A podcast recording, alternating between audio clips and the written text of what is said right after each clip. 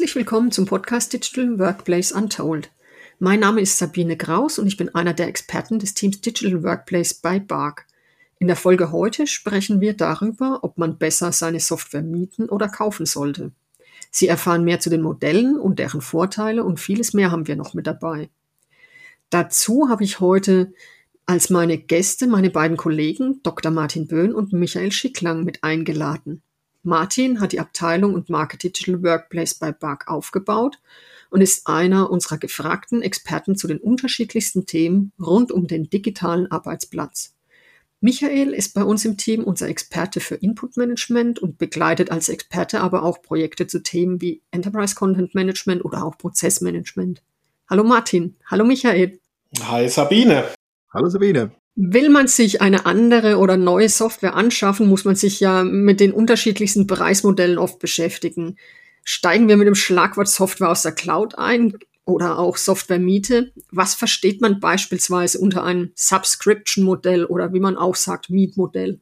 Ja, also das Subscription-Modell ist erstmal eigentlich in seiner reinen Form unabhängig vom Betriebsmodell, also unabhängig davon, ob Cloud oder nicht Cloud sondern ist, wie du schon richtig gesagt hast, eigentlich das Anmieten einer Software. Man kauft also die Software nicht, sondern man zahlt einen Betrag, der regelmäßig zu entrichten ist, meist monatlich für die Nutzung einer Software, äh, die man in verschiedenen Formen bereitgestellt bekommt. Ein großer Unterschied hier oder natürlich die Besonderheit, also im Gegensatz zu klassischen Kaufmodellen, ist hier, wenn diese Miete oder Subscription endet, dann ist die Software auch weg. Dann habe ich einfach an der Stelle nichts mehr. Also dann kann ich sie nicht nutzen. Und grundsätzlich, wenn ich vorher meine Daten nicht migrieren würde, dann hätte ich die auch nicht mehr zur Verfügung. Also es ist komplett weg an der Stelle. Ähm, du sagst einen Punkt, der natürlich richtig ist. Also Subscription verwenden wir oder finden wir sehr oft im Kontext mit Software as a Service. Es gibt aber auch Anbieter, die klassischerweise in der Cloud ähm, nee, On-Premise, Entschuldigung, Kein Subscription-Lizenzen aufrufen und hier nicht mehr verkaufen, sondern auch eine On-Premise-Software praktisch äh, ja zum Miete anbieten. Genau, genau. Jetzt hast du On-Premise schon erwähnt. Vergleichen wir es kurz mit dem klassischen Modell. Ähm, könnt ihr den Unterschied zu klassischen Modellen, also so On-Premise-Modelle, wie du jetzt eben erwähnt hast, kurz darstellen? Drei verschiedene Faktoren. Das eine ist der kaufmännische Sache, das heißt, beim klassischen Modell, das, was man geläufig eben hat als Kauf und Wartung, da habe ich einen großen Kostenblock am Anfang und danach wiederkehrende Wartungskosten für Support und Updates, die aber typischerweise deutlich kleiner sind. Und in dem Moment, wo ich eben meinen Wartungsvertrag kündige, komme ich keinen Support mehr, keine Updates mehr, aber grundsätzlich könnte ich Software eben weiter nutzen. In den Wartungsmodellen wäre typischerweise eben noch zu prüfen, ob ich hier bestimmte Aspekte drin habe, wie zusätzliche Leistungen, wie Updates, ob das alles noch mit dabei ist. Das ist eben das, wo jetzt hier wirklich so diese Grenze kommt zwischen dem kaufmännischen Teil, den du angesprochen hast, und dem On-Premise oder ähm, eben Software as a Service. Bei vielen haben wir eben so, dass bei diesen Mietmodellen, Subscription-Modellen weitere Leistungen damit verbunden sind. Das heißt, es ist eng mit diesem Software-as-a-Service-Bereich verknüpft. Das heißt, Bereitstellung, Sicherung, Sicherstellung der Verfügbarkeit, das ist alles mit eingerechnet, weswegen hier eben auch größere Zahlungen zu leisten sind. Okay, danke Martin. Ähm, Michael, ich möchte noch mal kurz auf die Modell, aufs Modell Software-Miete zurückkommen. Wenn man das alles von euch hört, stellt sich mir dabei die Frage, auf welcher Basis sich die Mietkosten einer Software in dem Sinne berechnet. Das ist äh, wie alles am Softwaremarkt leider nicht standardisiert und macht es gerade in Auswahlprojekten deutlich schwieriger zu vergleichen. Es kommt immer auf den Anbieter an. Also wir haben äh, Subscription-Modelle erlebt, die sehr transparent und einfach sind.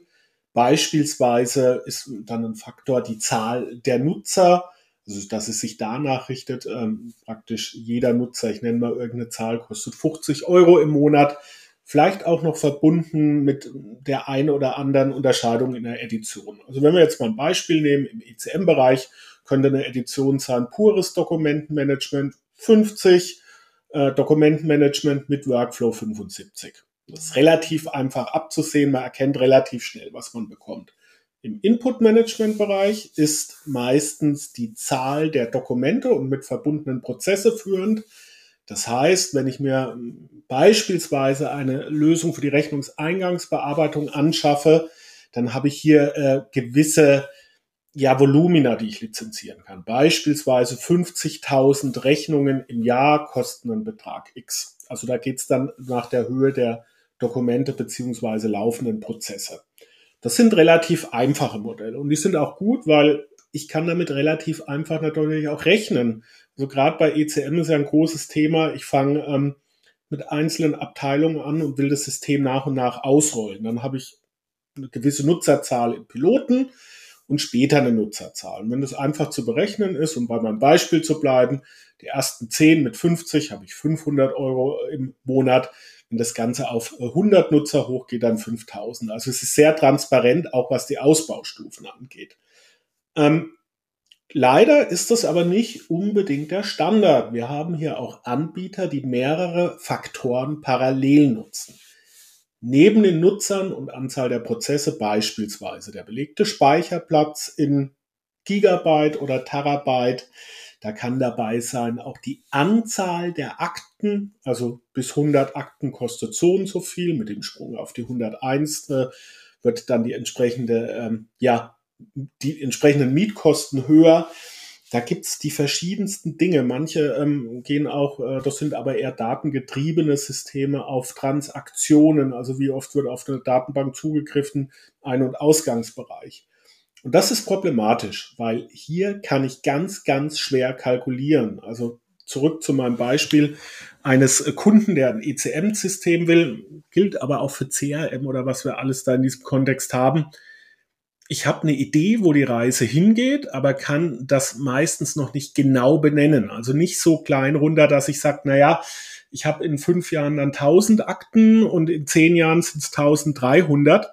Und mit so Modellen ist es halt schwierig zu berechnen. Und das erleben wir immer wieder in Projekten, dass hier ja Projektleiter dastehen und sagen, ja, ich habe das Modell verstanden, aber ich kann überhaupt nicht budgetieren und mir äh, Kostenfreigaben einholen.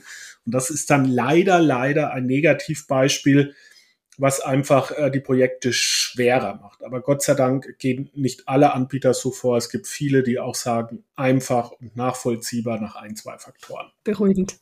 Wenn du es schon so angesprochen hast, dass nicht alle so vorgehen, kommen wir kurz auf die Anwender.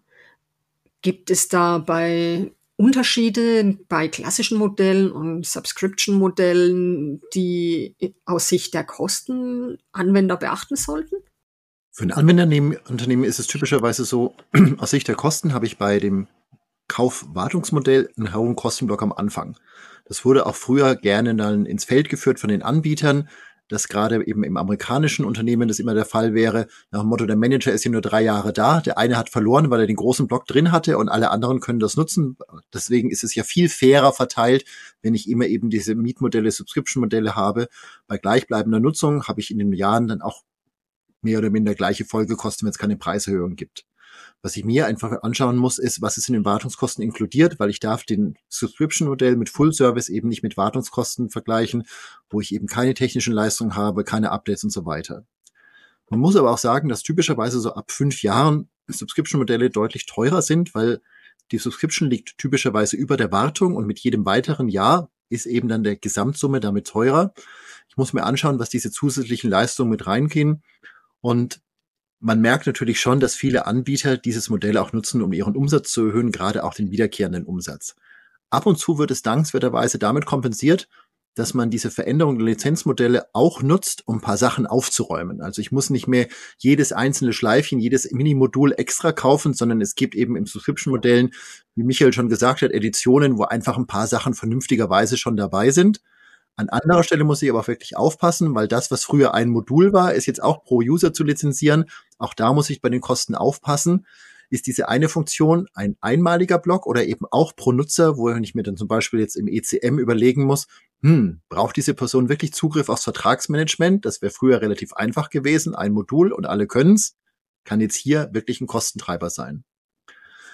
Was auch immer wieder diskutiert wird, ist, wie sieht's denn aus mit der Preiserhöhung? Ja, grundsätzlich ist es beim Kauf so, Da habe ich natürlich jetzt die Möglichkeit, einmal vernünftig zu verhandeln und alles, was später erhöht wird, betrifft hier in Anführungszeichen nur die Wartung und wenn ich weitere Lizenzen brauche. Das heißt, ich habe damit die Möglichkeit, natürlich einiges auszubremsen. Beim Software as a Service ist es so, wenn es eine Preiserhöhung gibt, betrifft es typischerweise alles, weil eben die gesamte Wartung, äh, die, Entschuldigung, die gesamte Miete dann eben hochgeht.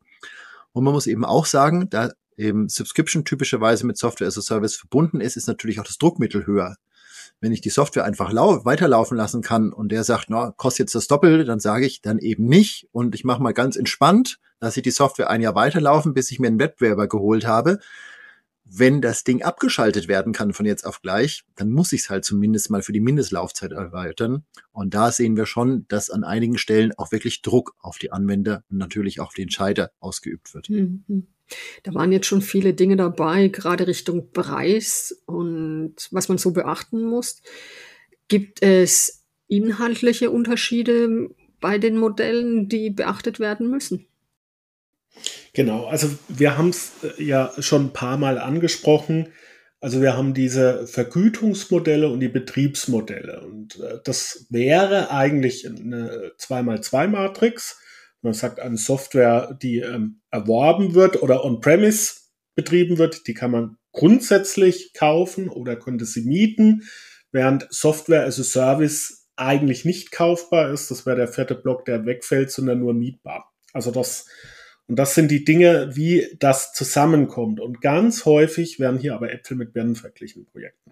Wir haben das häufig, dass es Anbieter gibt, die in einem Projekt antreten, Kauf anbieten und andere, die ähm, ja praktisch Miete für Software as a Service anbieten. Ganz schnell sind dann ähm, ja natürlich Kunden dazu geneigt, äh, die Preise nebeneinander zu legen. Und da ist die Kauflizenz meistens in der Mehrjahresbetrachtung günstiger. Warum ist das so? Es ist ja auch weniger dabei. Wenn Sie sich on-premise eine Software kaufen, dann müssen Sie die betreiben. Also Sie müssen die Server bereitstellen, die Serverbetriebssysteme. Das kann bei Ihnen im Unternehmen sein, das kann auch extern, ja praktisch durch Hosting angemietet sein. Und dann brauchen Sie Personen, die sich darum kümmern, dass, ich nenne es jetzt mal, das Blech auch ähm, ja geupdatet wird und gewartet wird.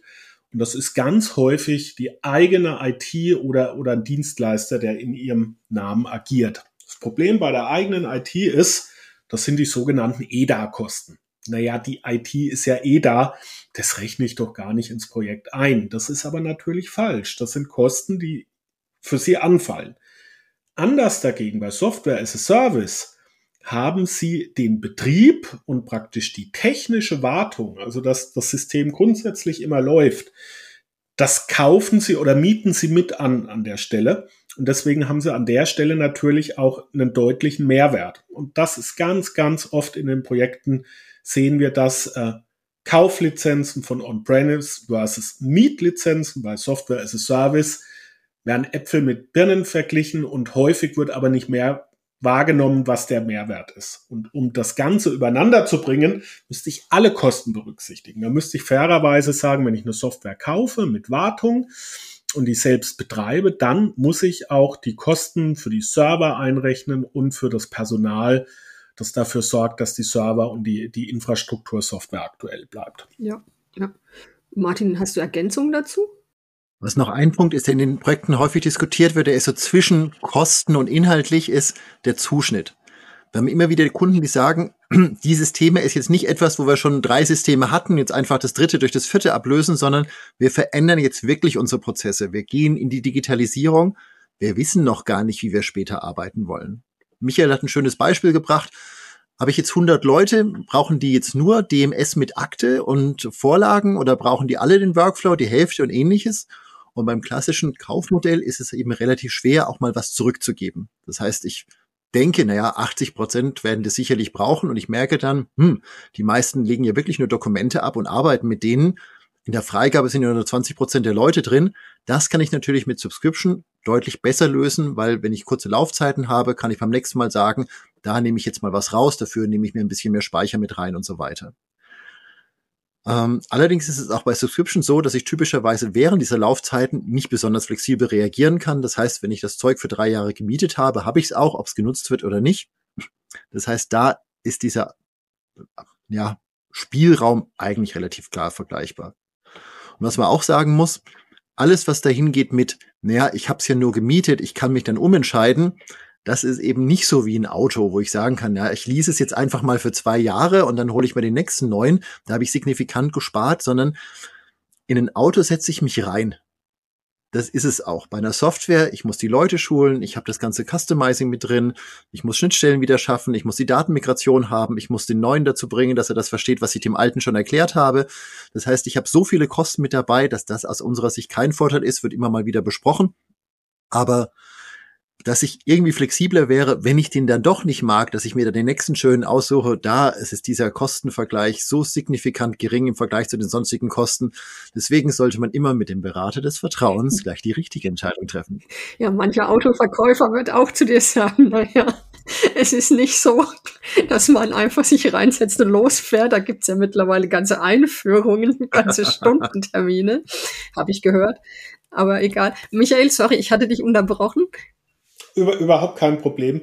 Es gibt an der Stelle natürlich eine Ausnahme. Also wir hatten in Projekten ein, zweimal die Fälle, dass die Kunden gesagt haben, ich könnte mir vorstellen, mit XY gut zu arbeiten.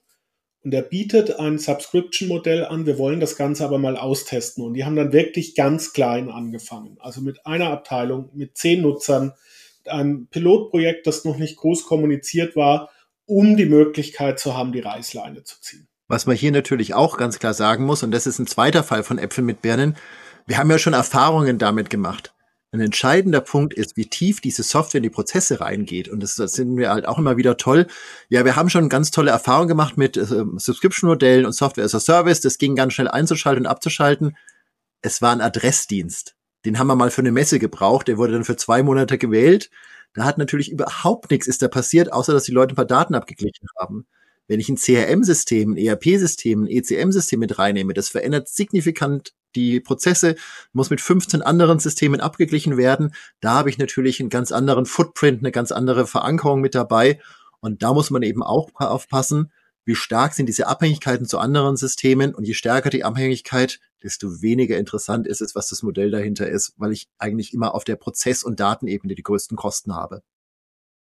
Habt ihr am Ende jetzt noch Tipps für unsere Zuhörer, die sie im eigenen Unternehmen nutzen können? Ja, natürlich. Also Subskriptionsmodelle, da haben wir die Erfahrung gemacht, als die das erste Mal mit den ersten Anbietern auf den Markt kamen, dass sie relativ negativ beäugt wurden.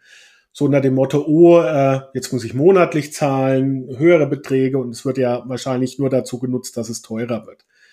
Es ist halt einfach eine andere Art ähm, der Kostenbegleichung. Ich erkenne das bei mir im privaten Bereich. Also früher habe ich ganz viel CDs gekauft und äh, DVDs gekauft und immer, ja, ich muss das besitzen, dann habe ich es, dann bleibt es mir für immer und ein Großteil von dem Zeug äh, steht jetzt im Schrank und äh, ich habe es eh digitalisiert, also ich brauche die Medien gar nicht mehr und es nimmt mir Platz weg. Und äh, da kam bei mir zumindest ein Umdenken, Streaming-Dienste sind gut, darüber kann man auch äh, äh, äh, konsumieren. Und ich kaufe jetzt beispielsweise nur noch ganz ausgewählte Tonträger und bin halt bei den gängigen Dingen, um Filme zu schauen und Musik. Dieser Denkprozess ist, glaube ich, jetzt auf vielerlei Art und Weise auch im, im Businessbereich äh, ja angestoßen worden. Subskriptionsmodelle sind per se nicht schlecht, sie sind einfach eine andere Art, eine Leistung äh, zu zahlen. Und auch der Umkehrschluss, dass wenn ich Software kaufe, dann habe ich sie für immer, dann ist sie immer da, dann tue ich mir an der Stelle leicht, ist ja nicht richtig. Also wenn wir anschauen in unserer Projekterfahrung, die großen Systeme, die haben auch meistens eine gewisse Laufzeit, vielleicht zehn Jahre, wenn es mal ganz lang kommt, 20. Aber dann kommt was Neues. Das muss jetzt nicht der Wechsel des Anbieters sein, sondern kann auch ein Wechsel in Technologie sein. Beispielsweise SAP von ECC auf HANA, das kriegen jetzt viele mit. Das ist ein gänzlich neues System. Also das Kaufen und ich habe es für immer und es ist immer da, ist an der Stelle auch nicht richtig. Äh, ich habe dann was, was ich im Endeffekt nutze, was aber irgendwann auch wieder an der Stelle ersetzt wird. Also insofern, Subskriptionsmodelle sind nicht schlechtes, sie sind einfach eine andere Art, äh, Kosten abzurechnen. Sehr schönes Beispiel. Als jemand, der noch Videokassetten im Schrank hat, sogar noch zwei Video 2000er Kassetten im Schrank.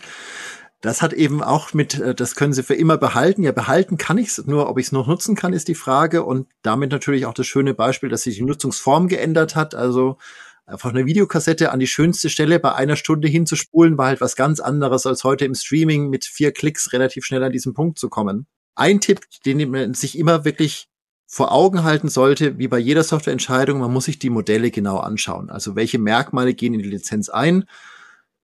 Das heißt, welche Editionen gibt es, aber auch typischerweise, welche Funktionsbereiche müssen nochmal extra lizenziert werden. Und da lauert halt die ein oder andere böse Überraschung. Von dem, mit dem ich meinen Nutzer ausstatten möchte, ist es die Basislizenzen und fünf andere Lizenzen und das alles halt pro User. Da muss ich mir teilweise sehr genau Gedanken machen, wie viele Anwender ich mit welcher Funktion ausstatten möchte und da sehen wir eben auch ein gewisses Zurückrudern. Man kann viele Sachen mittlerweile eben auch mobil nutzen, aber ich kann sie mir nicht mehr leisten. Dann geht es eben doch wieder zur zentraler Verarbeitung, zentraler Freigabe, weil ich mir diese Lizenzen nur für wenige Leute gönne. Ein weiterer Aspekt ist natürlich die Mindestdauer der Miete. Und man muss sich auch bewusst machen, dass ich gegen mögliche Preiserhöhungen eigentlich keine große Chance habe. Also wenn der Anbieter zu mir sagt, ab nächsten ersten 40 Prozent mehr, dann muss ich mir da irgendwas überlegen, entweder zähneknirschend schauen, dass ich es bezahlen kann oder aber ein wirkliches Migrationsprojekt anstoßen und ich werde, auch wenn es recht kurzfristig ist, keine Chance habe zu reagieren, weil, wie vorhin schon erwähnt, ich habe ja nichts mehr. Ich habe keine Möglichkeit, auf Funktionalitäten, auf die Inhalte zuzugreifen. Was man wirklich sagen muss, einfache Modelle bieten klare Vorteile bezüglich Planbarkeit und Sicherheit und hier ist eben auch diese Verbindung von den kaufmännischen und den technischen Modellen. Wir sehen, dass eben diese Subscription-Modelle in Verbindung mit Marktplätzen dazu geführt haben, dass die Projekte viel genauer gesteuert werden können. Ich habe jetzt eben wirklich Best of Breed. Ich kann mir mal schnell was dazu holen, entweder weil ich nur eine bestimmte Zeitdauer brauche, eine Datenqualitätsmaßnahme, die eben für ein Vierteljahr durchgeführt wird oder ähnliches, oder weil ich eben auch wirklich sukzessive wachsen möchte. Da geht das Hand in Hand, dass ich bessere technische Möglichkeiten habe, die Sachen miteinander zu verbinden, als auch über die dahinterliegenden Prozesse bei diesen Mietmodellen eben auch mal eine Chance habe, dass jemand für fünf zusätzliche Lizenzen mir die auch zur Verfügung stellt, weil ich eben keinen großen Vertriebsprozess dahinter habe. Und da werden die Projekte wirklich besser und genauer. Wichtig in dem Kontext, also bei äh, Mietmodellen, Subscription-Modellen, ist auch äh, zu eruieren, wie einfach Lizenzen abgewählt werden können oder ob sie auch für die eine Mindestvertragsdauer haben. Also dann aus 20 Lizenzen 10 zu machen, ob das vom Vertragswerk wirklich ganz flexibel möglich ist oder ob sie da eine gewisse Zeit alle Lizenzen beziehen müssen. Da sollte man sich auch ja im Vorfeld schlau machen, um dann zu wissen, wie einfach man reduzieren kann. Was ich eingangs ja auch schon gesagt habe, wenn Sie Projekte haben, wo verschiedene Modelle verglichen werden, also On-Premise-Systeme und Software as a Service, dann müssen Sie immer schauen, was ist wo inkludiert, was bedeutet das und welche zusätzlichen Leistungen brauchen Sie. Und das ist nicht nur bei Software as a Service immer unklar, was im Modell ist, auch bei den äh, Kauflizenzen. Sie ganz, ganz oft, dass es verschiedene Wartungspakete gibt. Die Goldwartung, die Silberwartung, die dann auch Unterschiede haben. Also man muss sich alles genau anschauen, schauen, was ist wo enthalten und was muss ich selber, wenn die Modelle sich unterscheiden, noch an Leistungen erbringen, dass das System läuft. Also sprich von Software as a Service auf On-Premise ich muss die Server betreiben, ich muss das Personal dafür zur Verfügung stellen. Also genau gucken, was ist wo drin und was brauchen Sie tatsächlich. Und am Ende ist es immer eine Frage der Gesamtkosten. Und da haben wir sehr, sehr gute Erfahrungen in den Projekten gemacht, ähm, sowohl Mehrjahresbetrachtungen durchzuführen, als auch äh, gewisse Gedankenspiele über Ausbaustufen zu machen. Dann mal hochzurechnen, zu sagen, wenn ich die Software, wie sie ist, jetzt zehn Jahre nutzen würde, was würde die mich kosten? Was würde es kosten, wenn die doppelte Belegschaft die nutzt oder ich doppelt so viel Prozesse habe? Und so kriegen sie dann ganz, ganz schnell Zahlen, die sie miteinander vergleichen können, weil auch eine Erfahrung aus den Projekten ist, das, was am Anfang günstig erscheint und in den meisten Fällen auch günstig ist, muss nicht über lange Dauer und in Ausbaustufen die günstige Variante sein. Wenn Sie hier Hilfe brauchen, wenden Sie sich jederzeit gerne an uns was diese Vergleiche angeht, haben wir wirklich viel Erfahrung in unseren Projekten sammeln können. Das kann ich auch nur unterstreichen. Man muss einfach sagen, in bestimmten Softwaremärkten ist nicht mehr die Frage Kauf und Wartung oder Miete, sondern die sind faktisch geprägt durch Subscription-Modelle. So gut wie jeder Anbieter bietet die an. Und dann muss ich eben wirklich mal durchrechnen, was ist meine geplante Projektentwicklung? Wo möchte ich in drei Jahren stehen? Wo möchte ich in fünf Jahren stehen? Wie viele Nutzer? Welches verarbeitete Volumen? Welche Bausteine und so weiter? Um da wirklich unter die Motorhaube zu schauen und zu schauen, wie ist die Kostenentwicklung? Wie werden die Gesamtkosten sein? Und dann habe ich eine Möglichkeit, auch wirklich relativ genau zu vergleichen, was ist wo mit dabei und dann eben sowohl die Funktionalität als auch die weiteren Leistungen mit reinzubringen. Das auseinanderzufummeln, das wirklich mal wirklich darzustellen, da haben wir eine ganze Menge Vorlagen. Und da haben wir auch immer wieder die eine oder andere Überraschung. Eben wie Michael gesagt hat, der eine oder andere, das kann man schon fast als Lockvogelangebot bezeichnen. Die ersten fünf kosten nichts und dann wird es aber spannend. Und genau da muss man aufpassen, dass man eben auch bei Subscription nicht in die Abhängigkeitsfalle kommt, sondern wirklich flexibel gute Software nutzen kann. Ja, vielen Dank für eure zusammenfassenden Tipps am Ende. Ich hoffe, unsere Hörer können da das ein oder andere für ihr eigenes Projekt intern mitnehmen und wissen dann besser und schneller vor allem, ob Softwaremiete oder Softwarekauf für sie in Frage kommt. Vielen Dank, Martin. Vielen Dank, Michael. Ja, An unsere Hörer. Bis zur nächsten Folge. Dankeschön. Alles gut. Bis dahin, gute Zeit. Tschüss.